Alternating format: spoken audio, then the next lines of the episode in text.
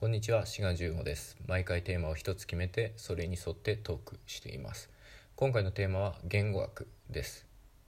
シャープ14の方でも言語学の話ということで、えー僕がいかにあ僕がいかにあの言語学に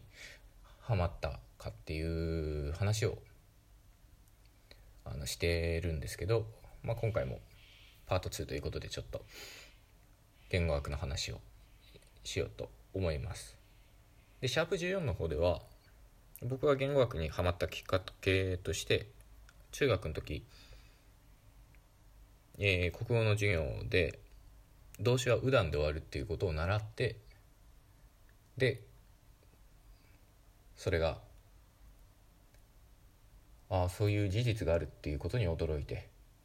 その事実を知らなかったことにまた驚いて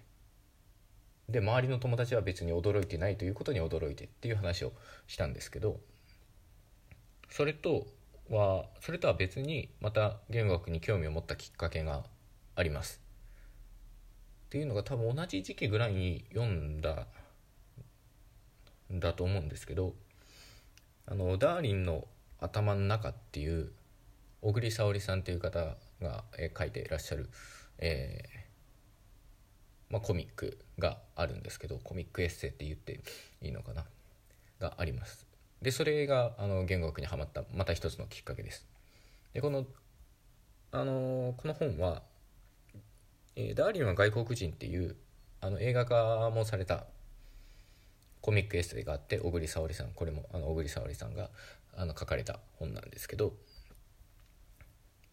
まあ、読んだことある方もいらっしゃるかもしれませんね。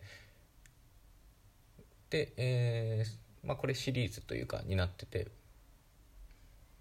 でそれはあの小栗さんと、えー旦那さんのトニーさんっていう、え2人の日常を、えーまあ、面白おかしく書いてるコミックエッセイなんですけどでそのシリーズの一つとして「ダーリンの頭の中」というのがあります。でこの「ダーリンの頭の中」っていうのはコミックエッセイというよりはまあ、そのトニーさんっていうのが、まあ、日本語ペラペラなんですけど日本語、えーあるいはのみならずいろんな言語を学んでらっしゃってでその言語について、えー雑学や、えートリビア的なものや、えーそれについてトニーさんがどう思ってるかっていうのを非常に分かりやすく、えーまとめてある本です。でぜひあの読んでくださったらいいと思うんですけどそれでその本全体通して面白いんですけど中でも僕が面白いと思った話があるのでちょっとそれを紹介いたしますね。でその話っていうのがえー、っとねどっから話したいかな英語っていうのはスペルスペリングと発音っていうのが違うことがあるというか1対1に対応していないことがあると。でそれは非常に苦労するっていう話がありますよね。特にあの我々は非常に苦労すると思うんです。我々って我々、えー日本語母語話者にとって。例えばアルファベット I で書いていてでそれを「愛」と読むのかあるいは「い」と読むのか2通り少なくとも2通りパターンがあったりあるいは「S」と書いてあるけどそれを「す」っていう音になるのか「ず」っていう音になるのか濁るのかっていうパターンが2つあったりとか、まあ、他にももっと探せば変なスペリングだけどなんでこう読むんだろうとかそういう例は探せばいくらでもあると思う思います。で一方日本語の方に目を向けると漢字は別にしてかなひらがなカタカナに関して言えば一つの文字で一つの発音「あ」だったら「あ」としか読まない「い」だったら「い」としか読まないと。こういうふうになってるので、えーそういうふうにななればなあってなってればなあってまあ皆さん思ったことあるかもしれませんね。英語のスペリングに比べれば日本語のひらがなカタカナなんて楽だな1対1対応だなと。ただ実はそうなってないと。日本語のひらがなカタカナ。その中でも「ん」っていうのは実は「ん」「ん」「ん」ですね、えー、50音の一番最後の「ん」これは「ん」っていう一文字に対して非常にさまざまな発音の仕方があると。ただ日本人はそれを区別する能力がないので能力がないと言っていいまあいいかな。ので全部「ん」として解釈しています。まあこれはそう言われてもまずピンとこないし考えてもわからないので実際発音してくださると分かるんですけど、えー、分かりやすいので言うと、まあ、3つ単語を、えー、並べてみて、えー、半端半半端じゃないの。半端。反応反抗。この3つですね。半端反応反抗。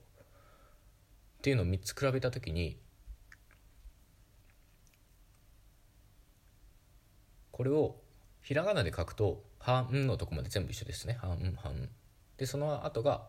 パ「パ」なのか「ノー」なのか「コ」なのか。っていうことなんですけど実はこの「ん」っていうのは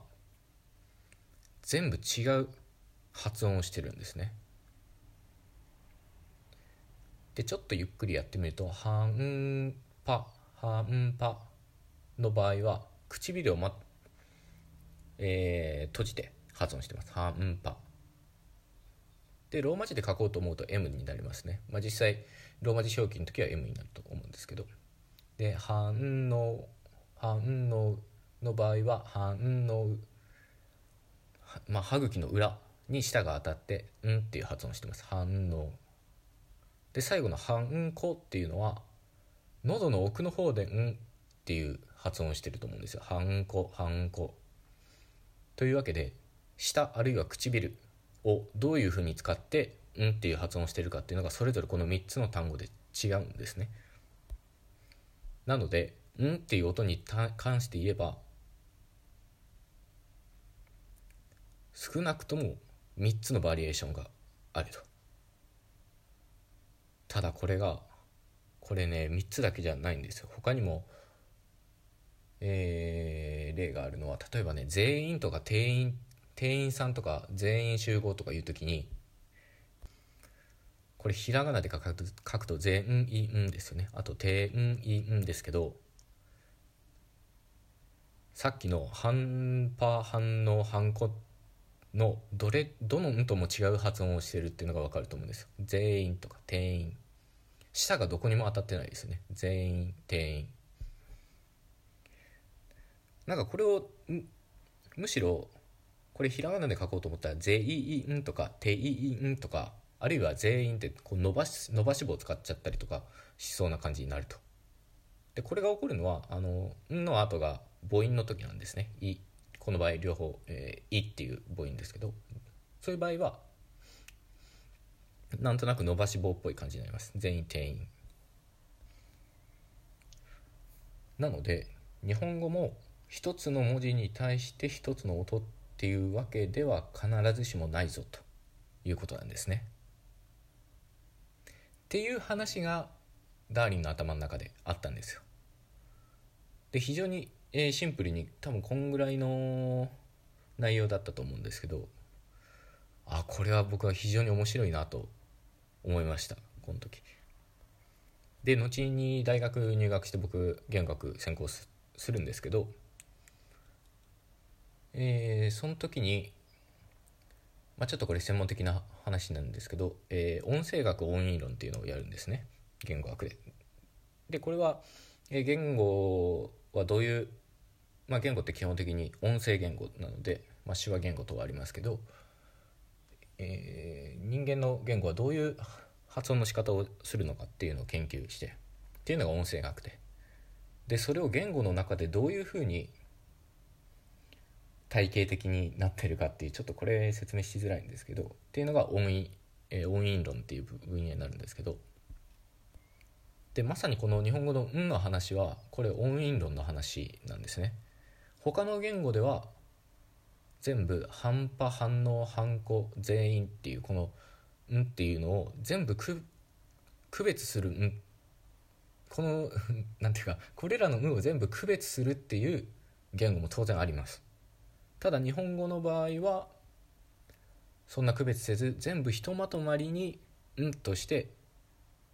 認識している。っていうのがまあ音韻論のやるところなんですね。ちょっと説明がまずいですね。あの難しいんですけど。まあそういうのを大学で習った時にああこれあの時あのダーリンの頭の中で読んだのは音韻論の話をしてたんだ。っていうことに気づい気づきましたはいでそれをあれだけ分かりやすくまとめてたんだなと思うとまあそれも非常に面白かったとこですね。まあそれでそこでもやっぱり母語母語っていうのは僕の場合日本語ですけど、まあ、何の意識もしないで喋ってるんだなっていうのが非常に分かりますね。半端反応反抗全員って。確かによくよく考えたら全然違う発音の仕方してるけどそんなの意識しないししかも全部同じ言語音だと思ってると。言語って面白いなと思いましたね。こんな違うのに同じようにしか 同じ音として音として